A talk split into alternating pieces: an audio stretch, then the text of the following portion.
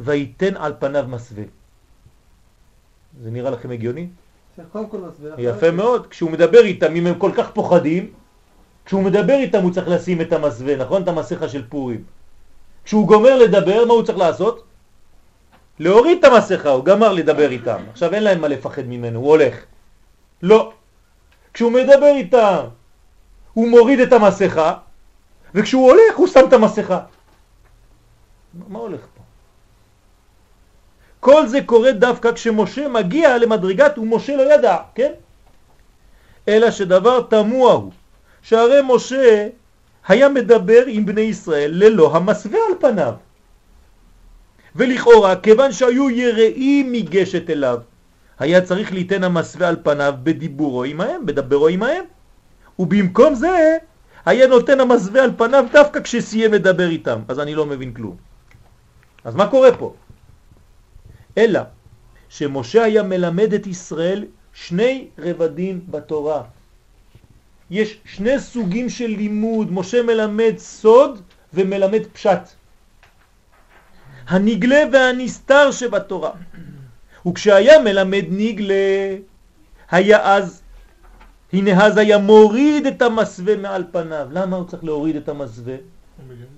להורות שהיה יורד למדרגדם בפשטות. לעומת זאת, כשהיה מלמד נסתר, אז היה נותן המסווה על פניו כדי לצמצם ולהלביש את תורת הסוד. זאת אומרת שתורת הסוד צריך להלביש אותה בלבושים כדי לגלות אותה. מה זה להלביש אותה בלבושים? לגלות. לא להשאיר אותה כמות שהיא. אני הולך להגיד לכם דבר שהוא אולי קצת חמור. אם אנחנו לומדים תורת הסוד רק בתורת הסוד, זאת אומרת שכל הזמן אתה חוזר ומשחזר ספירות ופרצופים, אתה משאיר את הסוד בסוד. אתה לא מגלה את הסוד. כל החוכמה זה לתת לבושים ומילים של הדור כדי לגלות את התורה הזאת. זאת הגדולה של הרב קוק. כל מה שהוא אומר זה רק כתבי אריזל והזוהר. הוא כותב את זה. כל מה שכתבתי, כל מה שאמרתי, כל החיים שלי זה רק הזוהר ודברי אריזל. אבל כשאתה מסתכל, אתה קורא, אתה אומר, רגע, רגע, מה הוא... איפה? הכל היה מלובש בדיבור שמתאים לדור. כי בלימוד הנגלות שבתורה מעבירים לתלמידים ידיעות, תשימו לב. כן? אם אתה מלמד ניגלה בתורה, מה אתה מלמד את התלמיד? ידיעות. אבל בלימוד הנסתר שבה מעבירים אי ידיעות. כלומר, כשאתה מלמד סוד, אתה מלמד את הדלא ידע. דרך הדיבור מתגלה רובד הפשט, אבל דרך השתיקה מתגלים העומקים של ים החוכמה. זאת אומרת שהתלמיד הטוב, יש שני סוגי תלמידים. התלמיד הבינוני, הוא לומד ממה שהרב אומר. התלמיד הטוב, הוא לומד כשהרב שותק. כלומר, ברווח שבין המילים שהרב אומר, שם הוא מגלה את התורה הפנימית. ומקביל לעניין זה כותב הרב פחד יצחק, שקיימים שני סוגים של תלמידי חכמים. אלו המבינים את דברי הרב דרך דיבורו, ואלו המבינים דבריו דרך שתיקתו. אל תחשבו שכשהרב מלמד ומדבר, כאן עיקר הלימוד. אומר הרב פה, פחד יצחק, שעיקר הלימוד זה דווקא כשהרב לא מדבר, כשהוא שותק. קשה להבין, נכון? כי אנחנו רגילים שידע צריך לעבור. אנחנו לא רגילים לשקט שמדבר. אנחנו רוצים לשמוע דיבור. משה רבנו הגיע למדרגת עד דלא ידע. אבל צמצום, צמצום על פי רוב זה דיבור, זה לא שתיקה. יפה מאוד. כלומר, כמה שאתה יותר מצמצם... אז אמרת שזה דווקא גילוי של האי ידיעה. יפה, אבל בכל זאת, גם בדיבור הזה יש שתיקה. בכל מדרגה יש את השתיקה והדיבור של אותה שתיקה. משה הגיע עד דלא ידע. כלומר, שהיה מבין את דרכי השם דרך השתיקה האלוהית. תשימו לב, כמה שאנחנו נכנסים, חודרים לקודש, מה יש? שקט. הכהנים מגיעים לירושלים, מורידים את הסנדלים לאט לאט, עולים להר הבית, אין יותר נעליים. אסור שיהיה רעש אפילו של סנדלים שם, לא שומעים אפילו גרזנים, לא שומרים ששוברים אבנים. אתה נכנס לבית המקדש, אם היינו עכשיו מבינים מה זה בית המקדש, היינו רק מפחדים מהשקט שיש בו. אף אחד לא מדבר בבית המקדש, לא מדברים. אהלן אהרון, מה שלומך? אתה עכשיו בזה, במילואים, גם אני, אהלן, מה נשמע? תביא את הדם פה, תביא פה, תן את הקורבן, אהלן, יצחק. אין דבר כזה. כולם שותקים בבית המקדש, כולם הולכים בצעדים יחפים, שקט מוחלט, זה מבהיל. לא שומעים כלום. זה הדיבור הכי גדול. תשימו לב, התחלנו את השיעור כשאמרנו שהדיבור האלוהי היה יוצא בין משה ואהרון. איפה זה בין? יש פה באמצע? באמצע יש רק מתח, יש שקט. משם יוצא הדיבור, מבין שני הקרובים. משה היה יודע סוד הלובן שבתורה. משה היה קורא גם בין האותיות השחורות המונחות על הגביל הלבן ברווחים המאפשרים התבוננות. מתי אתה יכול להתבונן? כשאתה בלבן, כשאתה באמצע. כשלא רק אתה באותיות, כשאתה בין האותיות, כשאתה ברווח, בשתיקה של הרב. לא רק כשהוא מדבר. זה לא מוגבל. יפה מאוד. השחור מוגבל. לא, יפה מאוד. אינסופי. וזה לא פשוט. זה עד דלא ידע אמיתי. זה לא שזה לא ידיעה כמו שאמרנו מקודם. זה, זה הכי גדול. אתה מגיע לבחינה שהיא שווה. הרי מה זה הלבן שבספר תורה? מההתחלה של הספר עד סוף הספר זה אותו לבן, נכון? כל מה שלא שחור. כל מה שלא שחור, וגם מתחת לשחור, נכון? הכל לבן בעצם. רק שמו לנו כמה אותיות, כן? הלבישו לנו כמה לבן, חלקים של לבן. כדי שנבין משהו, כאילו אנחנו לא יודעים ללמוד בלבן, אז מלבישים לנו קצת בשחורות כדי ללמוד את הלבן. רגע, אם יש אות שיוצאת מעבר לקלף, אתה יודע, שיורד אז כאילו זה גורם לדבר להיות מוגבל. לכן זה פוסל. כן. כאילו... ואם שתי אותיות נוגעות אחת בשנייה, הרסת את הלבן. הבנת מה קורה פה? זאת אומרת שיש פה סוד גדול. דרך אגב, האריזל מתייחס לדבר הזה, בלבן הזה שבין האותיות. זה התורה שנקרא, נקראת תורה דעתיקה סתימאה. זה תורת מלך המשיח במדרגה גבוהה מאוד. כלומר, לעתיד לבוא נלמד בלובן שבין האותיות. עד דלא ידע זה, עד דלא ידע. זה פורים. זה, זה מגלה רצון לקבל. מה זאת אומרת מגלה רצון לקבל? ברגע שהוא, שמשה הוא אומר ש, שהוא לא יודע, זאת אומרת שעכשיו הוא מוכן לקבל עוד. הכל, הכל, הוא מקבל הכל. כן. העד דלא ידע הזה זה יותר גדול מידע. זה מה שזה אומר. עכשיו תשימו לב, אם זה מדרגה של העתיד לבוא, היא עדיין לא קיימת. אז בשביל מה אנחנו חוגגים פורים? מה זה פורים? עד דלא ידע. אז זה חג שבא מאיפה? מהעתיד, לא מהעבר. ראית פעם חג שבא מהעתיד? אין לו זמן, וימי הפורים האלה לא, מה כתוב? לא יעברו מן היהודים וזכרם לא יסוף מזרעם.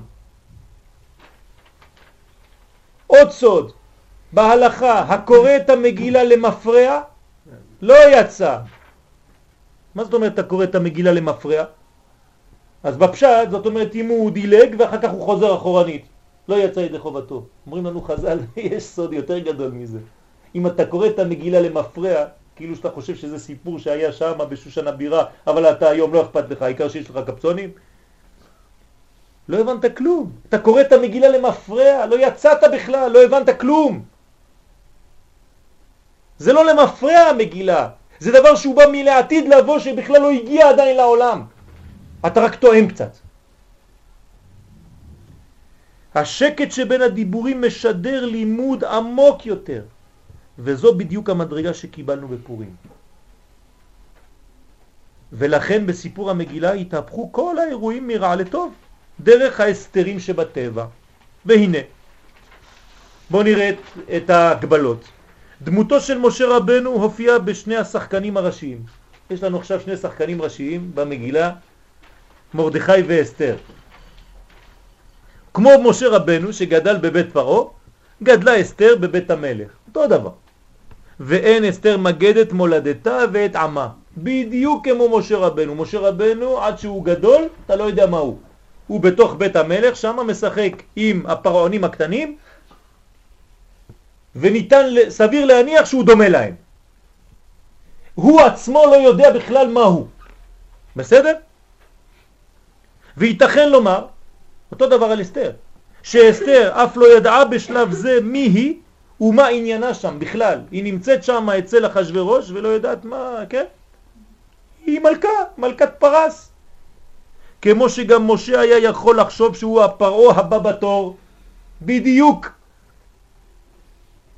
משה היה יכול בהחלט לשאול את עצמו האם הוא זה שימשיך את ההיסטוריה המצרית או שמה נועד הוא להמשיך את ההיסטוריה של עם ישראל. מה אתם חושבים שמשה לא שאל את השאלות האלה? בוודאי. אני אתן לכם עובדה, תכף. וכל הדברים האלה התבררו לאט לאט, זה דבר שהוא לא פשוט בכלל. כתוב פסוק בתורה, ויגדל משה ויצא אל אחיו. תגידו לי, מי זה אחיו? אנחנו יהודים תמיד מביאים את הכל על חשבון שלנו, כן? משה יצא, מאיפה משה? מהקבוצה שלי. כתוב ויגדל משה ויצא אל אחיו. מי זה אחיו? העברים. לא נכון, לא פשוט בכלל, תסתכלו מה אומר פה. שאלו חז"ל, מי הם אחיו? הרמב"ן אומר אלו העברים.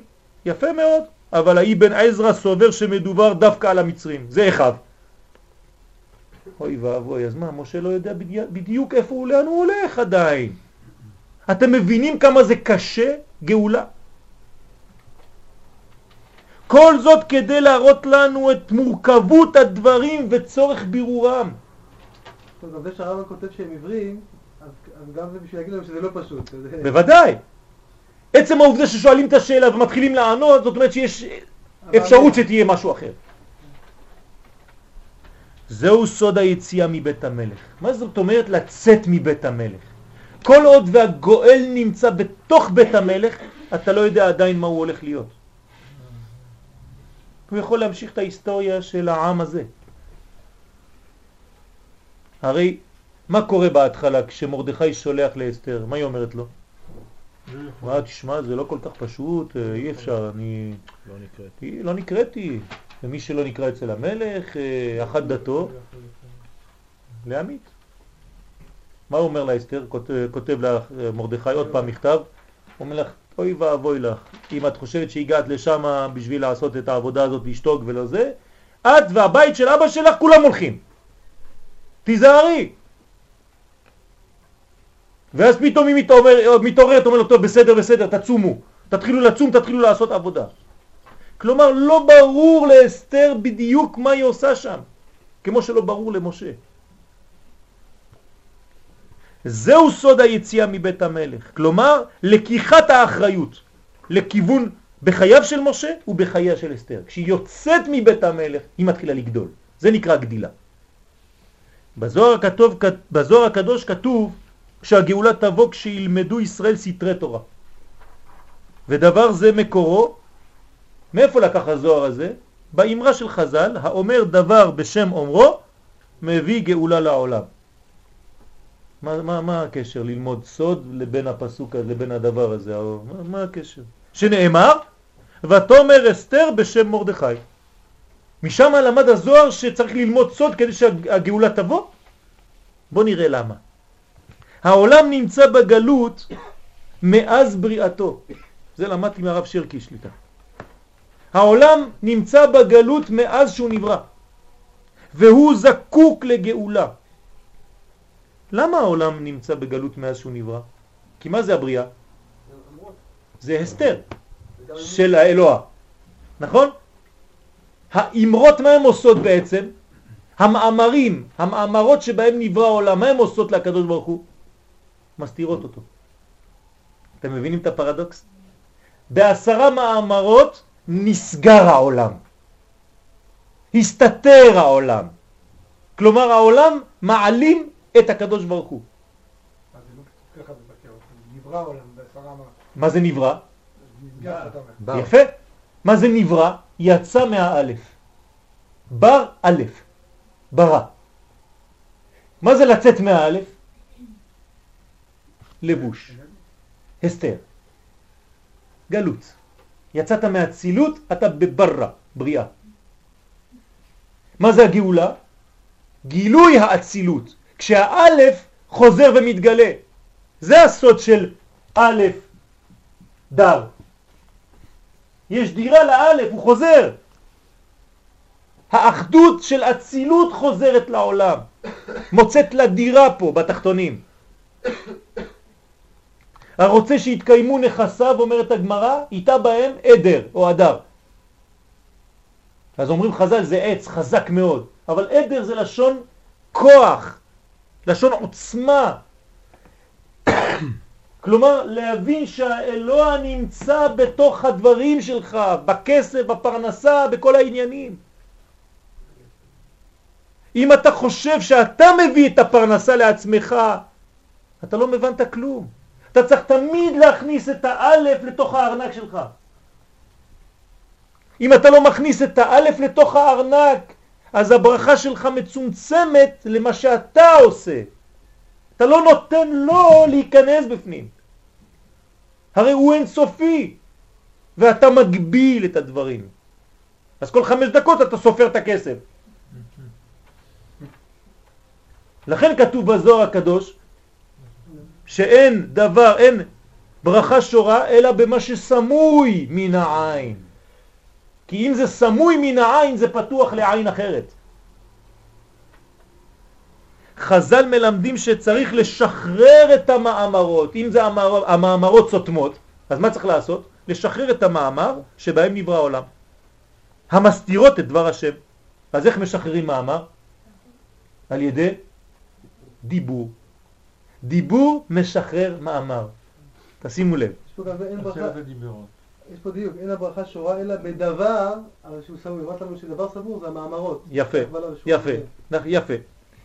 ולכן עובר הגילוי דרך עשרת הדיברות. כלומר, מתי הקדוש ברוך הוא מתחיל להתגלות באמת?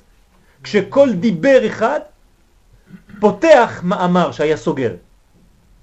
והוא הסוד, תשימו לב עכשיו, האומר דבר בשם אומרו. תשימו לב, יש סוד בדיבור פה. כלומר, כי האומר דבר הופך את האמירה לדבר. האומר דבר. אמירה, דיבור. ואז ממילא מביא גאולה לעולם. כלומר, מתי הגאולה באה לעולם? כשהמאמר הופך להיות דיבור. ומה אמרה אסתר למלך בשם מרדכי? מה היא אמרה לו? היא גילתה לו שיש המבקשים להורגו, פשוט מאוד, בסיפור של המגילה, מי רצה להרוג את המלך? בקטן ותרש, רצו להרוג את המלך, היא הולכת להגיד לו, בשם מי? מרדכי. רגע, יש סכנה בדבר הזה או לא?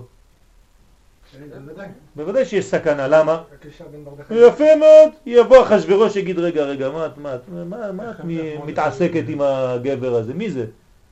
הלו הלו את מלכה פה, את בארמון, מי זה האיש הזה? מגלה לך סודות? מה אתם מתראים? מתי את רואה אותו בכלל? אה, אולי את גם כן כמוהו, מעם ישראל, ועכשיו שאני רוצה שכל עם ישראל ילך לאיבוד, אז זה נגמר הסיפור. אז זה מפחיד. מה עושה אסתר? לא מתחשבת בדבר הזה. אומרת לו בשם מרדכי. זאת אומרת, אומרת דבר בשם אומרו. ואז זה מביא גאולה. אז מתחילה הגאולה. מעניין. והנה לפי סדר העולם הטבעי, במעשה זה הכניסה אסתר את עצמה לסכנה גדולה, כי המלך אחשוורוש היה עלול לחשוב ולבקש אודות הקשר שבינה לבין מרדכי. ואיך הגיעו לקרבה שכזאת ביניהם עד כדי כך שמדברים ביניהם והוא מגלה לסודות. מה זה הדבר הזה? ובדבר זה הייתה עלולה להתעורר סכנה גדולה לעם ישראל. אלא שדווקא בזכות גילוי האסתר התחילה הגאולה. בגלל שהיא אמרה דבר בשם אומרו. כלומר לפעמים צריך לא לפחד להגיד את הדברים בשם אומרם, למרות שמבחינה לוגית אתה נכנס עכשיו לסכנה. והוא המקור, אומרים לנו חכמים, שממנו הסיק הזוהר הקדוש שהגאולה העתידה תהיה תלויה דווקא בגילוי תורת הסוד. אתם מבינים את המקור? לא ידענו מאיפה המקור הזה שהזוהר אומר בהאי ספרה, בדע ספר הזוהר, יפקון ישראל מגלותה ברחמים. למה? למה בספר הזוהר? כי הזוהר מגלה ואומר דבר בשם אומרו, זאת אומרת הופך את המאמר לדיבור. מה רצית לשאול? מחילה. עבר? לא, רשום כאילו, היום בדף היום היה ויאמר המלך לזה ויאמר, יש פעמיים ויאמר. כן. אבל יש אומר שהויאמר ויאמר זה עניין של גילוי. גילוי. אז זה בדיוק כמו... יפה. חיזוק לגילוי. כן. כלומר, מה זה הזוהר בעצם? זה גילוי תורת משה. ותורת משה מה זה? גילוי האסתר. תכף נראה את זה. תשימו לב, אנחנו נחזור לפרקי אבות עכשיו, ונבין עכשיו מה אומר לנו אבטליון. במסכת אבות נמצא רמז לעניין זה בדברי אבטליון, פרק א', משנה י"א. חכמים היזהרו בדבריכם. סוד הדברים הוא שביקש מהם להכניס בלימודם, כן, בלימוד תורתם ובדבריהם דיבורים מזהירים. היזהרו בדבריכם, לא be careful, אלא היזהרו, תכניסו מה? זוהר בדברים. דברים עמוקים, זה הפשט, נכון?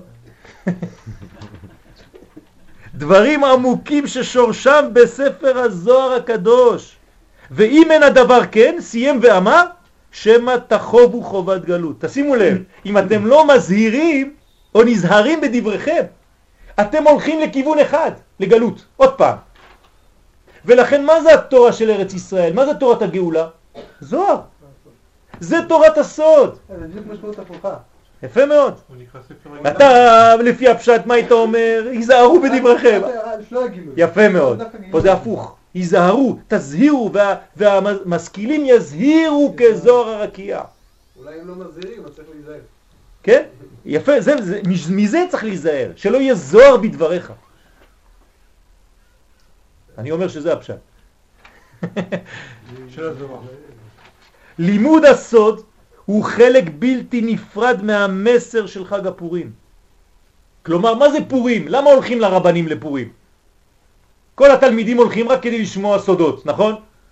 מה הולכים רק כדי להשתכר? מה פתאום? הולכים כדי לשמוע סודות, הולכים כדי לשמוע, הרב מתחיל לגלות דברים שהוא לא מגלה בדרך כלל. כי תמיד הוא under control. אבל עכשיו הוא עד דלא ידע. כן? עכשיו זה הזמן של ההרפיה הזאת, שפתאום אתה מוציא את המיץ האמיתי, שזה לא שלך. זה הקדוש ברוך הוא, זה הכוח האלוקי שנכנס בעם ישראל, זה מה שמתגלה בפורים. אלא שלימוד זה חייב להיעשות בצורה נכונה, בגילוי הדברים ולא בהמשך הסתרתם. זה בדיוק מה שאנחנו אומרים פה. צריך לגלות את הדברים האלה, לא להסתיר אותם. הרב קוק זצ"ל עבד כל ימי חייו על הדבר הזה, וחיפש את הדרכים המתאימות לגילוי דברי הזוהר הקדוש וכתבי אריזל בלשון ברורה ומתאימה לדורות האחרונים. הרב צבי יהודה, כן, הבן שלו זצ"ל, קרא לתורה זו בשם התורה הגואלת, ולא בכדי. למה קוראים לזה התורה הגואלת? כי זאת התורה שגואלת את עם ישראל. היא-היא תורת ארץ ישראל. משה רבנו ואסתר המלכה מוכנים שניהם להתבטל עבור עם ישראל. אותו דבר, אנחנו ממשיכים בהשוואה שלנו. משה אומר בפירוש, ואם אין, מכן הנה מספרך. ואסתר אומרת, וכאשר עבדתי, עבדתי. נזרקים. מסירות נפש. אסתר צמה שלושה ימים כדי לבטל את הגזרה. מה זה לצום שלושה ימים? אומרים לנו חכמי הקבלה, וחכמי הסוד מגלים שתענית כזאת, מי שצם שלושה ימים זה כאילו הוא צם כמה? 40. 40 יום. זאת אומרת שאסתר עולה למדרגה של משה. משה רבנו כשהוא לחם לא אכל ומים לא שתה 40 יום. כלומר אנחנו רואים שאסתר זה משה. זה אותו דבר. אסתר צמה שלושה ימים כדי לבטל את הגזרה וחכמי הסוד מגלים שתענית כזאת מקבילה ל-40 יום של תענית. ולפי זה מתכוונת אסתר המלכה להשיג את המדרגה שהשיג משה רבנו בעלותו לקבל הלוחות, שנאמר שם, לחם לא אכל ומים לא שתה במשך 40 יום. עכשיו זה אסתר, אמרנו שיש שני שחקנים, מה עם מרדכי? גם מרדכי היהודי הוא הביטוי המחודש של משה רבנו, לא שכחנו את מרדכי. לכן כמו משה רבנו במצרים, מן הרגע שהתחיל להתגלות כגואל, מה קרה? החמיר המצב של היהודים בגלל עקשנותו שבקדושה. מה עושה מרדכי? מותר לו להשתחוות? בטח שמותר לו להשתחוות. תשתחווה לאמן, תפסיק כבר עם הבלגן הזה.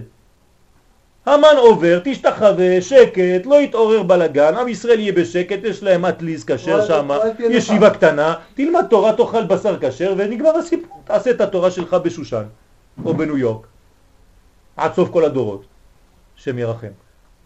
מה עושה מרדכי? מתחיל לעשות בלגן שם. מה אתה צריך לעורר את הבלגן הזה? ועוד אומר לו המן, תגיד לי, אני לא מבין אותך. סבא שלך היה משתחווה לסבא שלי. כן, יעקב עם עשיו. למה אתה לא עושה ככה? כן? הדברים לא פשוטים. בדיוק כמו משה. משה, מאז שהוא מופיע כגואל, מה קורה? ומאז הגעתי, כן? דיברתי אל פרו, נכנסתי אל פרו, הרע לעם הזה. כל העם, משה, תגיד לי, אתה לא יכול לשתוק? עד, עד עכשיו היינו בשקט, היינו עובדים כמה שעות ביום. אתה הגעת? הכל כפול. העבודה כפולה, אנחנו כבר לא יכולים לחיות. תצא מפה בבקשה. אנחנו לא יודעים מי אתה בכלל. מה אתם חושבים שמרדכי לא באים וזורקים עליו אבנים? כולם שם אומרים לו, תגיד לי, מה אתה עושה לנו פה? וכל עבדי המלך אשר בשער המלך קוראים ומשתחווים לאמן, כי כן ציווה לו המלך ומרדכי לא יכרע ולא ישתחווה. ממש כדוגמת משה שכתוב שם, ומאז באתי אל פרעה לדבר בשמך בשמך הרע לעם הזה, והצל לא הצלת את עמך. המעבר למצב של תרדמה ונסירה, כדי לעבור ממצב הכרחי של עמידת הפרצופים אחור באחור, ולחדש חיבור בחירי שהוא סוד עמידתם פנים בפנים, חוזר גם במגילת אסתר. מה זה בנסירה? כן, זה רק על השלוש שורות האלה, שתיים וטפח, צריך לדבר שבוע. אני אומר לכם את זה רק בקצרה.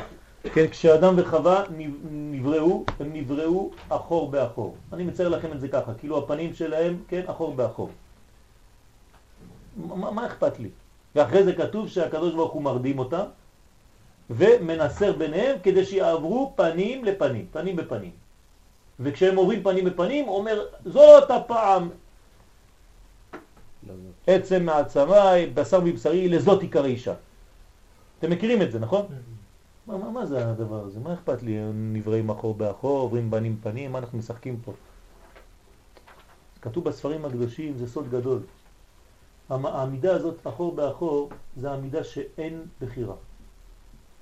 כלומר, הדביקו לך בגב מציאות. אתה לא יכול להשתחרר ממנה. זאת אומרת, אתה עושה את רצון השם בלי לבחור. כשמנסרים, מפרידים ואתה עובר פנים בפנים, פתאום יש לך בחירה חופשית. זאת הפעם. עכשיו אני רוצה.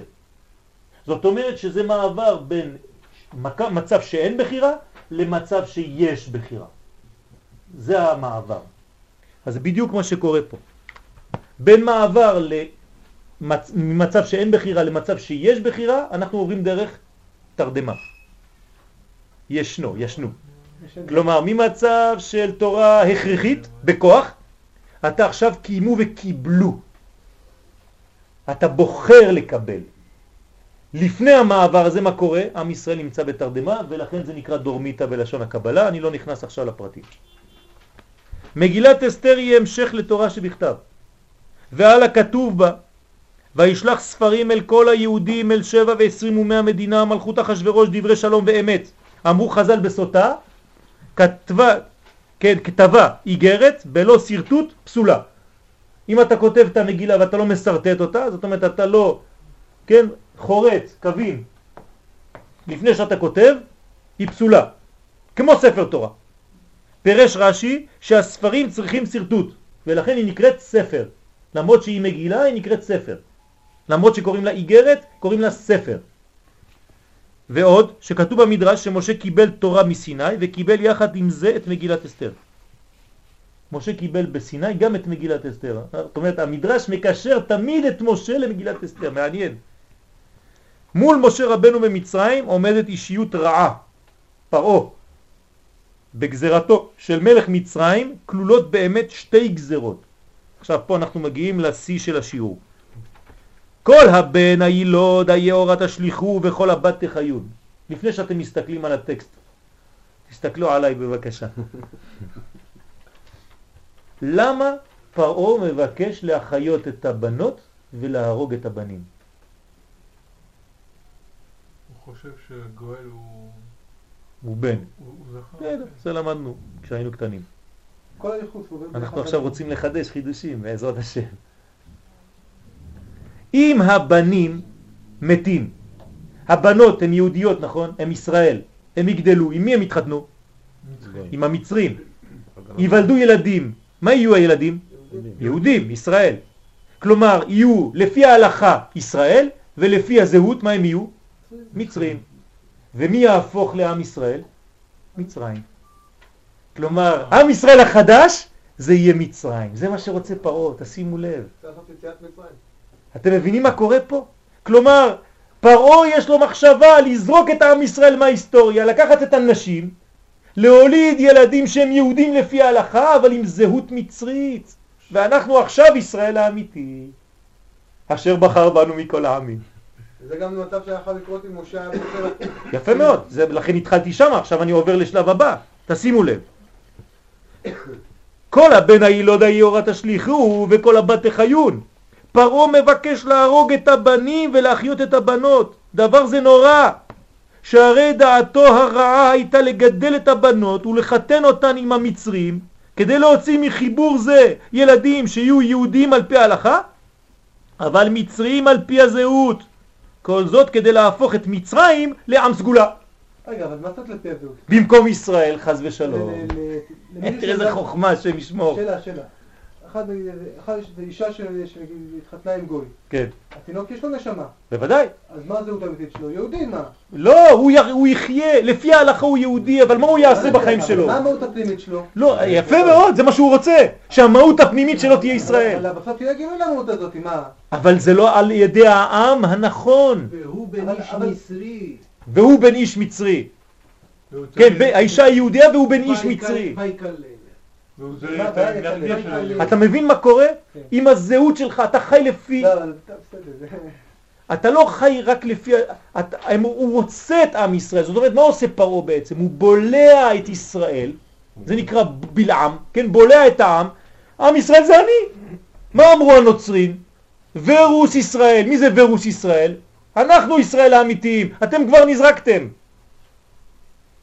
עד שבא אה, חואן פאולוס ה-26 ואמר, עכשיו אי אפשר להגיד דבר כזה, למה? בגלל שמדינת ישראל, בגלל שהיהודים חזרו לארץ, אז הוא אמר עכשיו אנחנו כבר לא יכולים לטעון דבר כזה. אבל לפני זה, הם טענו את זה אלפיים שנה, מה קרה פתאום? עם ישראל חוזר לארצו. אנחנו אמרנו שעם ישראל מקולל. הוא לא יכול לחזור לארץ. עכשיו אנחנו רואים שהוא חוזר לארץ, עכשיו הוא חוזר לירושלים. כן, עוד שבוע הוא חוזר לבית המקדש. נו, מה קורה? למה שבוע? כן? אז אם זה בעיה, צריך לחסל אותם, מה המסקנה? את מי? את מי? לחסל את עם ישראל זה לצאת מההיסטוריה. כדי, כדי להצדיק את התיאולוגיה. יפה מאוד, כדי שלא יחזרו. מצד אחד יש השמדת העם. ובו זמנית הפנמה של כוחותיו. אתם מבינים מה הוא עושה? הוא בולע את הכוחות של עם ישראל. במגילת אסתר מופיעות שתי דמויות המגלמות יחד את פרעה מלך מצרים. עכשיו אנחנו עוברים למגילה, אותו דבר. מול משה יש פרעה, מול מרדכי ואסתר יש פרעה מחולק לשניים. זה המן ואחשוורוש. זה פרעה, זה אותו דבר. בלבוש המחודש. והן המן ואחשוורוש. המן רוצה להשמיד את ישראל, ודבר זה מכוון לגזירת פרעה, כל הבן הילוד היאורה תשליכו, זה החלק הראשון, מצד שני, אחשוורוש מבקש להפנים את כוחות ישראל ולכן הוא לוקח את אסתר. אתם מבינים מה הוא עושה? הוא לוקח יהודייה. אז מה מה זה כל שלא- שלא- שלא גילתה? רק שנייה, הוא בינתיים, אנחנו צריכים להבין איך הדברים קורים בסוף, אנחנו לא מתייחסים לשלבים, בשלבים אתה צודק, זה הבעיה של מגילת אסתר, שבשלבים לא רואים כלום, אבל הוא ידע. כן? אז זה, אבל זה העניין הפנימי, כן? והוא כנגד הגזרה השנייה של פרעה וכל הבת תחיון. מי זה הבת תחיון פה? אסתר. אתם מבינים איזה סוד יש פה? אבל הוא לא לקח, זה מרדכי נתן. לא חשוב, זה אותו דבר. זה מגיע אצלו, הוא מוליד ממנה ילד? כן, לא, אולי אתה... לא, אבל. הסיבה היא לא אותו דבר. נכון. לא, כי זה אומר שמרדכי רצה כדי לגלות את ה... בסדר, אבל הוא לא הכניס אותה בשביל זה, הוא הכניס אותה בשביל מצב אחר, כדי משם להתחיל לפעול. אבל מה שקורה במציאות זה שהיא שמה. אז מסביר מה שהרב אמר, אמרת, כאילו ברגע שהיא גילתה, אז הייתה סכנה. פה רואים למה לא הייתה סכנה. נכון, כי ברגע כי- שהיא גילתה, אז היא שינה את האינטרס אז זה, זה נקרא, האומר דבר בשם האומה מביא גאולה. בואו נסיים. לפי זה יוצא כי הסיפור שהיה במצרים חוזר במגילת אסתר, זה אותו דבר. והדמויות מופיעות בלבושן החדש. כן, זה תחפושת, אנחנו מתחפשים בפורים. מרדכי ואסתר מגלמים את אישיותו של משה, ולהבדיל, המן ואחשוורוש מגלמים את פרעה.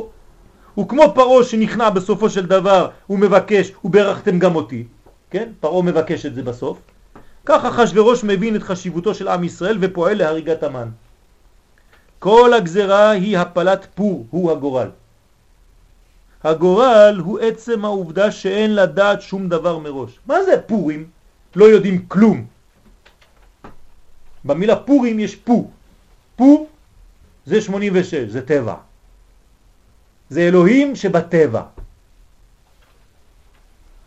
אין דבר, אין דרך ברורה, הכל אפשרי. מרדכי לא יודע בדיוק מה הולך להיות. אסתר אולי תהיה אישה של אחשוורוש, נגמר הסיפור. משה הולך להיות אולי פרעה הבא. כמו שאמרנו בעניין משה רבנו שהיה בהחלט יכול לגדול ולהיות משנה למלך פרעה ולהמשיך דרכו חז ושלום. אלא שברוך השם בחר בדרך האור לגאול את ישראל. וכך הם פני הדברים בנוגע לאסתר, שגם היא הייתה בהחלט יכולה ללכת לאיבוד בבית אחשוורוש ולדאוג לעצמה. יש לה הכל, מה היא צריכה? אלא שברוך השם החליטה בד... בדרך הטוב. המגילה מלאה בתהליכים אקראיים, מבלי שאלה יהוו מכשול להשגחה אלוהית על עם ישראל. כלומר, זה נראה כאקראיות, אבל אתה רואה שהקדוש ברוך הוא משגיח. להפך, אף על פי שאין המסלול של הגאולה קבוע או ידוע מראש, הנה בכל זאת יש הכרח כללי של גאולה ללא ספק. למה הדבר דומה? לטיפות גשם. גשם יורד, אבל אתה לא יודע איפה טיפה, כל טיפה איפה היא תרד, באיזה צורה היא תרד. זה נקרא בתורת המדע, תורת הכאוס. החידוש שבמגילת אסתר הוא שנראה כי הקדוש ברוך הוא מעדיף דווקא, זה, זה הלימוד, הקדוש ברוך הוא מעדיף דווקא את הדרך הזאת של הקראיות. אתה לא מבין מה קורה פה. שהיא מלאה בהשגחה פרטית. הקראיות מלאה בהשגחה פרטית. אתה פרדוקס. בזכות אי הידיעה אתה פוגש את העניין האלוהי, דווקא כשאתה לא יודע. זהו המסר של משה רבנו לכל הדורות, וזהו סודה של מגילת אסתר. פורים שמח. שאלה קצרה,